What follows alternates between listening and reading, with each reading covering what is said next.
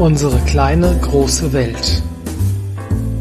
Kurzweilige Gespräche mitten aus dem Leben mit Andrea und Carsten. Hallo Andrea. Hallo Carsten. Heute, was, was, weißt du, was für ein Tag heute bei uns in Bayern ist? Ja, klar. Zeugnistag. Zeugnistag. Letzter ja. Schultag, juhu. Letzter Schul, ja, letzter Schultag und Zeugnistag. Zeugnistag. Das, das eine ist was, was von den Kindern sehr positiv wahrgenommen wird, und das andere ist was, was nicht unbedingt positiv wahrgenommen wird. Je nachdem, was draufsteht, ja. Je nach der, ja. Und dann ist die Frage, wie wichtig sind eigentlich Noten? Und wie wichtig sind Zeugnisse und warum das Ganze überhaupt? Das ist eine spannende Frage. Und heute hatte ich wieder den Eindruck, Noten sind super, super wichtig. Vor allen Dingen gute Noten sind richtig wichtig. Warum hast du den Eindruck? Aber weil meine Tochter heimkam und sich gefreut hat, dass der Schnitt nicht so schlecht war, wie sie dachte. Und nächstes Jahr möchte sie noch viel bessere Noten haben. Und ich habe mich dann gefragt, warum? Hm. Glaubst du, dass das eine Motivation ist, die die Kinder aus sich heraus haben? Wenn ich den Rest vom Schuljahr betrachte, nee. nee, definitiv nicht. Den Rest des Schuljahres, dieses Schuljahr, das ja so schwierig war, weil Corona und Lockdown und Homeschooling, dann war ja kein Homeschooling, war ja Distanzunterricht. Distanzdruck, Betankung. Ja. Ähm, gut, also deine Tochter würde ganz gerne noch bessere Noten haben. Ja, weil das cool ist, gute Noten zu haben. Warum ist das denn cool? Weil die mit guten Noten in der Schule mehr gehypt werden als die anderen. Von wem? Naja, die mit guten Noten, da steht dann drin sehr erfreuliche Leistung oder erfreuliche Leistung und für sehr gute Schüler gibt es Buchpreise und das Hm. sind immer so die Aushängeschilder in der Klasse. Okay. Das heißt, die kriegen einfach ein bisschen extra Streicheleinheiten und dafür tun sie das dann? Ich weiß nicht, ob die es dafür tun, aber das ist vielleicht was, was andere denken, hätte ich auch gerne, hätte auch gerne mal so eine Anerkennung, würde auch gerne mal da vorne stehen, hätte vielleicht auch gerne mal so einen Buchpreis. Hm. Aber das ist ja eigentlich so ein bisschen wie die Karotte vor der Nase, gell? Ja, ist es. Ist denn, was messen denn Noten überhaupt? Das habe ich mich schon ganz oft gefragt. Ist es der Lernerfolg? Dann lass uns erstmal festlegen, was Lernerfolg ist, bevor wir überlegen, ob Noten das messen können. Gut, ich meine, Lernerfolg ist ja was, was im schulischen Kontext, das Wort wird öfters gebraucht. Was ist denn im schulischen Kontext Lernerfolg? Also im schulischen Kontext, wenn ich eine Abfrage mache und der Schüler könnte das super beantworten, dann hätte er erfolgreich gelernt. Okay. Für den Moment. Und er würde für den Moment auch eine Note kriegen, mit der er vielleicht zufrieden ist. Mhm. Und wenn ich ihn eine Woche später das gleiche fragen würde, würde Mhm. das meist- meiste davon nicht mehr beantworten können. Das ist so ein bisschen das, was man so langfristig, langläufig als Bulimie lernen Genau. äh, sagt. Das heißt, du haust dir alles rein, Ja. dann kotzt du es einmal aus Und dann ist es weg. und dann ist es weg. Das klingt mir jetzt ein bisschen kurzfristig gedacht, so rein ges gesamtgesellschaftlich. Ist es und deswegen erhöhen wir dann ja auch den Druck und nennen solche Dinge Grundwissen und sagen den Schülern, das können wir jederzeit abfragen, das musst du immer wissen. Mhm. Mit der Hoffnung, dass sie es dann auch für immer behalten oder so fleißig lernen, dass sie nichts mehr vergessen, geht ja auch nach hinten los. Genau, das hat, da haben wir auch schon mal in der Folge drüber gesprochen, dass Druck natürlich keine äh, Motivation ist, um zu lernen, oder? Nee, es gibt ja zwei Motivationen, was zu tun, weil ich was möchte oder weil ich von was weg möchte. Und wenn ich von dem schlechten Gefühl weg möchte, dass ich da blank stehe und kann nicht antworten, ist das eine Motivation zu lernen. Das Ja. ist dann Druck. Es gibt da noch eine, eigen- eigentlich die beste Motivation zu lernen, das haben wir ähm, in der Trainerausbildung in der letzten äh, besprochen, ist, weil es Spaß macht. Ja, und das habe ich heute, heute war auch mein letzter Schultag, einem Kollegen gesagt, gesagt, du kannst dir das hoffentlich vorstellen, wie das ist bei uns im Judo. Ich liebe intrinsische Motivation und wir hatten am Dienstag wieder Vorzeigen in unserer Gruppe und die Kids haben ihre Techniken geübt und haben von sich aus mit Spaß vorher geübt, was sie vorzeigen wollen und haben es dann vorgezeigt. Es war grandios gut wieder. Mhm. Da war keinerlei Druck von unserer Seite, gar nicht, da war ganz viel Spaß. Nee, wir müssten sie eher noch stoppen, dass, äh, weil die hätten am liebsten alles, Alles vorgezeigt. vorgezeigt. was sie konnten, was sie noch nicht konnten, egal, Hauptsache vorzeigen. Ja, und das Schöne ist, das, was sie da vorzeigen, das wissen sie auch zwei Wochen später noch oder drei Wochen später. Ja. Weil sie es einfach verstanden und verinnerlicht haben und anwenden. Ja, teilweise auch, weil sie sich selbst erarbeitet Ja. haben ja, oder selbstständig geübt haben. Ja. Ähm, aber lass uns zurückkommen zum Thema Lernerfolg. Okay, wenn jetzt die Schule oder in den Augen der Schule Lernerfolg ist, dass die Kinder es in der Abfrage oder in der Ex oder in der Schulaufgabe ähm, wiedergeben können, was sie vorher eingetrichtert bekommen haben. Ist kurzfristig gedacht. Was wäre denn ein wirklicher Lernerfolg? Ein wirklicher Lernerfolg wäre zu verstehen, was ich da tue, es anwenden zu können, es auf andere Dinge beziehen zu können, darauf aufbauen zu können, vielleicht sogar noch Spaß dabei zu haben bei dem, was ich da gerade lerne. Mhm. Also es benutzen zu können Mhm. auch. benutzen im Sinne von im, im echten Leben, ne? Im echten Leben und ja, ja, echtes Leben wäre cool. Das geht vielleicht nicht bei jedem Fach. Wenn ich Mhm. gerade nicht in Italien wohne, ich lerne Italienisch, dann muss ich es halt in dem Kontext anwenden, in dem ich gerade bin. Mhm. Aber ja, dass ich merke, oh, das habe ich gelernt und da baue ich drauf auf und das erweitert jetzt mein Wissen und das fühlt sich gut an. Mhm. Und das Coole ist ja, und das hast du äh, auch schon mal gesagt, wenn du was dir erarbeitest, selbst mit Spaß, dann ähm, verstehst du auch die Systematik dahinter. Im Gegensatz zu, ich pauk was, lern's auswendig, um es hinten nach wieder zu vergessen. Und das, wo ich das ähm, verstanden habe, wie es funktioniert, warum es funktioniert, das kann ich dann, das sind wir wieder beim Judo, variabel einsetzen. Ja. ja, und das eine trainiert dein Gedächtnis, weil du Dinge auswendig lernst für den Moment Mhm. und dann wieder vergisst. Und Gedächtnistraining ist bestimmt nicht schlecht. Die Frage ist, ob wir das so in der Intensität tun müssen, wie wir das in der Schule immer noch machen. Mhm. Und das andere ist, Dinge zu durchdenken, Synapsen neu zu verknüpfen, andere Strukturen im Gehirn zu schaffen, die dann auch so bleiben, dass du wirklich was damit anfangen kannst. Mhm. Das ist so ein, ja, würde es fast, fast nennen, tatsächlich Wissen aufbauen, aber nicht im Sinne von Buchwissen oder Faktenwissen, sondern wirklich ja vernetztes Wissen. Ja. Ja. Okay, das, das wäre ein Lernerfolg für dich, oder? Ja, wär's. Aber das ist nicht das, was wir in Schulaufgaben messen. Nee, ist es nicht. Aber was messen wir denn dann in Schulaufgaben? In Schulaufgaben messen wir, ob Schüler in dem Moment, in dem sie da sitzen, Leistungen abrufen können, die sie in irgendeiner Form erworben haben. Mhm. Das heißt, Schüler, die cool bleiben können, die sich vorbereitet haben, schaffen gute Noten. Mhm. Schüler, die sich vorbereitet haben und es nicht abrufen können, weil sie Stress haben, schreiben zum Beispiel schlechte Noten. Mhm, Obwohl sie vielleicht, Viel investiert haben vorher in die Vorbereitung. ja, und es vielleicht auch eigentlich wüssten, aber Ja. es gerade nicht abrufen können. Ja, genau. Ja, und das finde ich ganz, ganz spannend, weil wir sind ja, wie gesagt, in Bayern und da ist das Schulsystem noch sehr, sehr stark darauf fokussiert, dieses Bulimie-Lernen und dieses äh, kurzzeitig gespeicherte Wissen dann abzurufen, Mhm. um dann Noten drauf zu geben. Als meine große Tochter nach Hessen gewechselt ist, hatten wir ein Gespräch mit dem, äh, mit dem einen Lehrer da, also ein Mitglied des Direktorats, also der betreut die ganzen ähm, Schüler, die da hinwechseln Mhm. wollen. Und der sagte, in Hessen ist das tatsächlich anders. In Hessen geht es nicht darum, Fakten zu lernen und dann wieder auszuspucken, äh, sondern die Grundidee. Das heißt nicht, dass es überall so ist, aber so die, der Spirit, der da äh, hinter dem hinter dem Lehrplan, hinter dem Schulsystem steckt, ist einfach als Klasse gemeinsam sich ein Thema anzuschauen und zu erarbeiten. Und da ist dann auch gar nicht wichtig, wenn du, ähm, wenn du, wenn der Lehrer eine Frage fragt und du meldest dich, ja, ob du dann schon die Lösung weißt, sondern es geht einfach darum, gemeinsam die Lösung zu finden. Ja. Und da gehören eben auch in Anführungszeichen falsche Denkansätze dazu oder nicht zielführende oder Irrwege oder sonst oder Sackgassen, ja. Aber so die Grund, die Grundidee einfach zu sagen, okay, hey, lass uns gemeinsam was erarbeiten und am Ende kennen wir dann die Lösung, aber nicht, weil jemand gesagt hat, das ist die Lösung, sondern weil wir selbst draufgekommen sind. Ja. Natürlich gelenkt durch den Lehrer etc. pp. Aber den Ansatz fand ich total sinnvoller, total viel sinnvoller als ähm, ich bete vor, du betest nach und was du danach mit, damit machst, ist mir egal.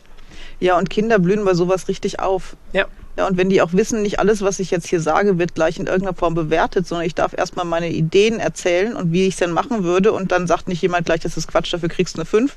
Mhm. Und zu sagen, hey, das ist eine Idee, mal gucken, wie weit sie uns bringt oder ob sie uns in die Sackgasse führt, wie du gerade gesagt hast. Mhm. Ähm, dann fangen die an, um die Ecke zu denken, kreativ zu werden und das ist das, was wir brauchen, außerhalb der Schule und wenn es später junge Erwachsene sind. Ja.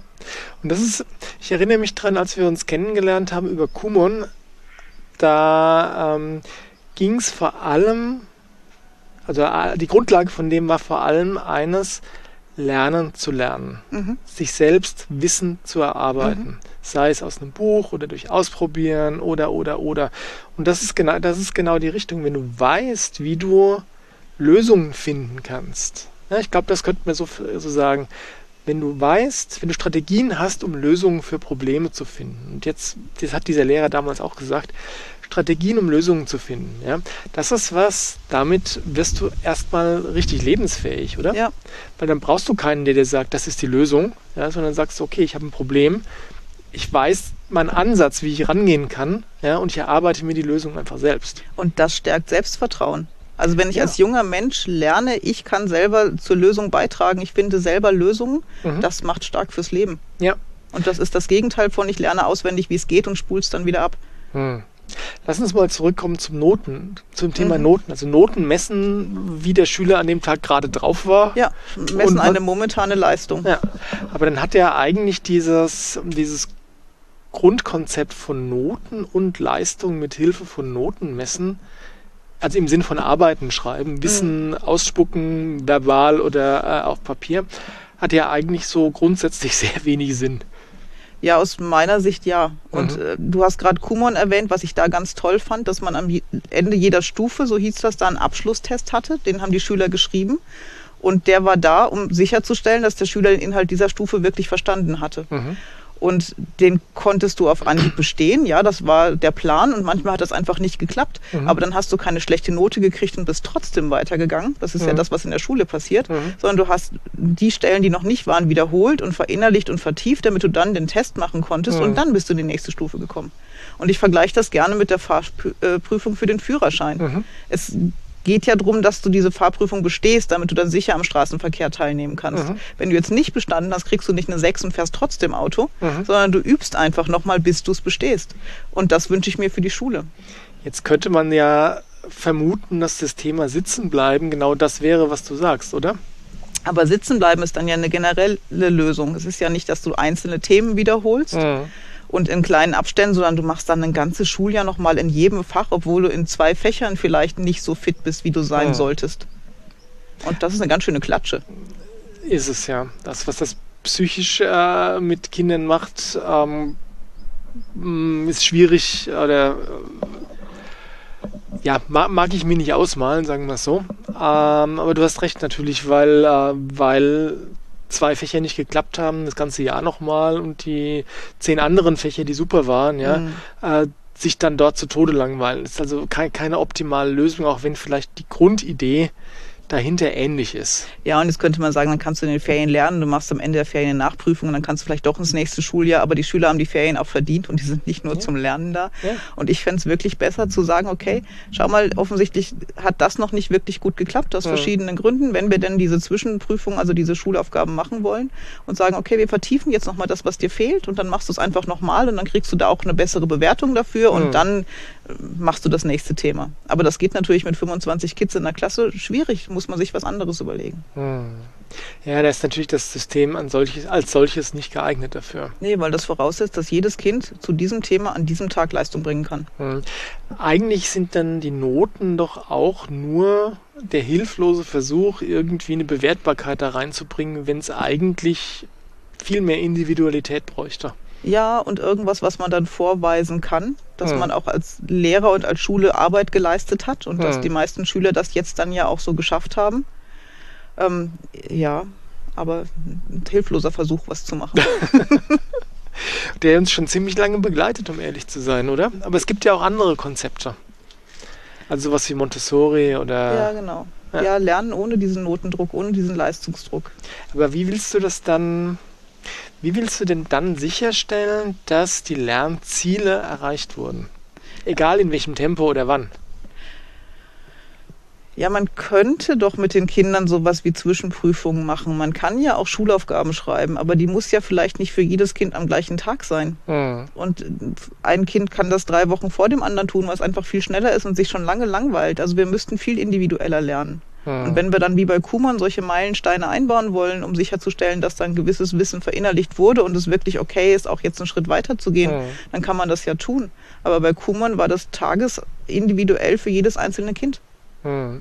Das würde aber, wenn du es weiter denkst, dazu führen, dass dieser Frontalunterricht, der in den Schulen Usus ist, dass der eigentlich gnadenlos abgeschafft gehört. Ja. Ja. Wie würdest du dir das denn, wie würdest du dir individuellen Unterricht vorstellen? Naja, das ist wahnsinnig arbeitsintensiv und das ist das, was ich zehn Jahre lang mit zwei Fächern bei Kumon gemacht habe. Du planst für jeden Tag, was der einzelne Schüler an diesem Tag lernen soll. Das heißt, du musst deine Schüler super kennen, du musst dein Material super kennen. Mhm. Und du brauchst ganz viel Zeit für die Vorbereitung. Das klingt jetzt erstmal nach unglaublich viel Arbeit und nach einer unlösbaren Aufgabe. Aber hast du eine, hast du eine grobe Vorstellung davon, wie viele verschiedene Schüler so ein Lehrer in der Schule hat in einem Schuljahr? Ja, bei mir war es im letzten ach, waren es 80 bei einer halben Stelle. Jetzt, also 160? Ja, maximal. Ja, okay. Und wie viele Schüler hattest du in Kumon? 180. Hm, irgendwie hast du das geschafft. Ja, ich habe den halben Tag zum Vorbereiten und Nachbereiten gehabt und die andere Hälfte vom Tag waren die Kinder da und das ging. Mhm. Und ich hatte Mitarbeiter, die mir administrative Arbeiten abgenommen haben. Mhm. Jetzt muss man natürlich sagen, dass es bei Kumon tatsächlich sehr ausgereifte Materialien gibt. Diese Sind's, Arbeitsblätter ja. sind alle fertig. Ja. ja. Das heißt, du musst keinen Unterricht planen oder so. Ich muss kein Material vorbereiten, mhm. aber welches Material welches Kind an welchem Tag macht, das muss ich sehr wohl einschätzen können. Ja, ja, das ist das eine, dass du das Material einfach sinnvoll verteilst. Mhm. Einerseits der andere, der andere Teil ist natürlich ein Unterrichtplan. Also ich, wenn, wenn wir unsere Trainings machen, weiß ich, dass wir da wahrscheinlich mehr Zeit als die meisten da rein investieren, aber es lohnt sich meiner Meinung mhm. nach auch.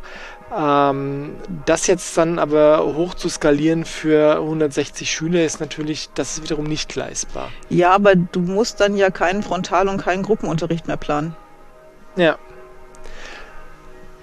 Okay, aber dann du bräuchtest eigentlich tatsächlich ausgereifte Unterrichtsmaterialien, sowas wie Arbeitsblätter. Ja, und die gibt's ja. Gibt's ja zu jedem Schulbuch. Wir haben ja super Schulbücher und wir haben hm. super Arbeitsblätter dazu. Es ist nicht, dass man das neu erfinden muss. Also eigentlich wäre die Lösung oder ein möglicher Lösungsansatz, dass jedes Kind das Schulbuch in seinem eigenen Tempo durchmacht. Ja, mit den Aufgaben, die dieses Kind wirklich braucht, mit den Vertiefungen, die dieses Kind braucht und manche brauchen gar nicht so viel. Mhm. Und mit Zwischenstopps im Sinne von, von Meilensteinen oder kleinen Tests, wo es zeigen kann, dass es das Gelernte jetzt auch beherrscht. Ja. Und dann gäbe es auch keine Noten, sondern nur bestanden, bestanden weiter. weiter. oder wir müssen nacharbeiten. Genau. Und dann im okay. nächsten Anlauf bestanden. Das ist ja. ein ganz anderes Gefühl. Ja, ist es. Und die Frage, die sich mir jetzt stellt, ist, was ist denn dann mit denjenigen, die besonders schnell sind und sich dann vielleicht langweilen? Oder was ist mit denjenigen, die langsam sind und vielleicht bis zum Ende des Schuljahrs nicht das schaffen, was vorgesehen war? Ja, und dann ist der nächste Schritt, die Klassen aufzulösen und die Kinder in ihrem Tempo lernen zu lassen. Und dann hast du wie bei Kum und Drittklässler die Abiturstoff rechnen und du hast Sechsklässler, die sich im Zweitklassstoff aufhalten. Das ist dann alles möglich. Hm. Das ist natürlich ein sehr ähm, radikales, neues Bild von, von der Art und Weise, wie Schule und Lernen funktionieren kann. Aber ja, warum eigentlich nicht, gell? Weil bei, bei Kumon klappt es doch auch. Ja, seit 50 Jahren. Mhm. Das ist kein neues Konzept. Und wenn du zu deiner Kumon-Zeit 180 Kinder betreut hast in zwei Fächern, mhm. ja, dann pff, also eigentlich klingt das machbar, oder? Es klingt wirklich machbar. Es ist machbar. Mhm. Und woran, woran scheitert's? Weil wir an dem Alten immer noch festhalten und meinen, Frontalunterricht sei eine super gute Sache und Kinder müssen im gleichen Tempo lernen. Wir machen sie zugleich. Ja, und das ist, das ist wirklich spannend, weil ähm, wenn du die Kinder fragen würdest, ähm, wie sie diesen, die Art und Weise des Unterrichts, den sie bekommen, sehen, dann würden die, glaube ich, sich sehr klar darüber sein, dass das nicht optimal ist. Mhm. Aber selbst die Eltern, die vielleicht merken, dass es ihren Kindern nicht gut geht, sind, weil sie selbst in dem System groß geworden sind, sind ganz oft der Meinung, ja, das gehört schon so. Und ich habe es ja auch überlebt und die sollen sich nicht so anstellen vielleicht sogar. Ja. ja. die Vorstellungskraft, dass es anders gehen könnte und der Mut, es auszuprobieren, daran hapert es noch ein bisschen. Hm. Jetzt ist natürlich Veränderung, vor allem wenn sie in so einem großen Stil stattfinden müsste, etwas, was Menschen per se Angst macht. Ja. Das erklärt dann natürlich vielleicht auch, warum, warum nicht bereitwillig es einfach ausprobiert wird. Ja. Aber irgendwie, irgendwie müssten wir doch da schon hinkommen können, oder? Ich glaube, es wird passieren darüber, dass Alternativen zur Regelschule entstehen, die das vielleicht wirklich auch umsetzen und ausprobieren.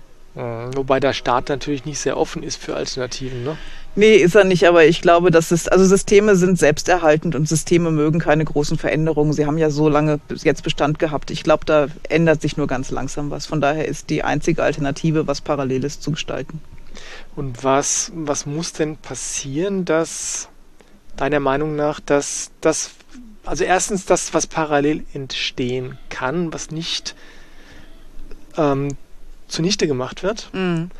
Ähm, einerseits, und was müsste dann passieren, damit das, was alternativ entstanden ist, vielleicht irgendwann sich sogar durchsetzen könnte? Ja, der erste Schritt ist, dass viele Menschen Interesse daran zeigen und dass Kinder bei uns eine Lobby bekommen und Bildung eine Lobby bekommt. Mhm. Und dass Eltern sagen, okay, mir ist es wirklich wichtig und ich bin auch bereit, was zu investieren. Also eine Art Elternlobby meinst du? Ja, eine Elternlobby.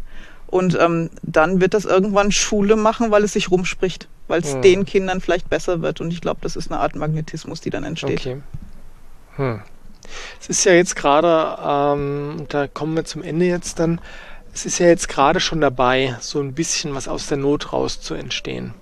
Weil durch die, die Art und Weise, wie die letzten zwei Schuljahre gelaufen sind, eben mit dem Distanzunterricht und ganz, ganz viele Schüler haben da offensichtlich große Probleme damit gehabt, noch nicht mal was das Lernen, den Stoff angeht, sondern einfach dieses den ganzen Tag zu Hause rumsitzen, in, die, in den Bildschirm reinstarren, allein sein. Also ganz viele sind einfach im, äh, im Loch gelandet, bis hin zu, dass sie psychologische Betreuung brauchen oder teilweise sogar in psychiatrische Tageskliniken gegangen sind, weil sie einfach so versumpft sind und im, äh, in der Depression drin waren.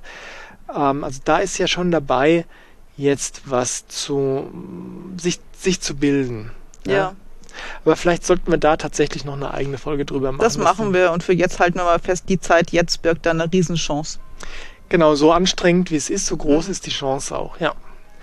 Dann, ja, lass uns das doch mal im Auge behalten, dass wir über Alternativen sprechen zum Schulsystem, vielleicht auch, was die Eltern jetzt schon tun können. Ja. Und dann lassen wir es für heute stehen so. Ja, mit dem Wunsch schöne, erholsame Ferien und lasst die Schulbücher mal ein paar Wochen lang zu. Ja, das habt ihr euch verdient. Oh, das müsst ihr euch nicht verdienen, das steht euch einfach zu. So oder so. Macht's gut. Macht's gut, tschüss. Tschüss.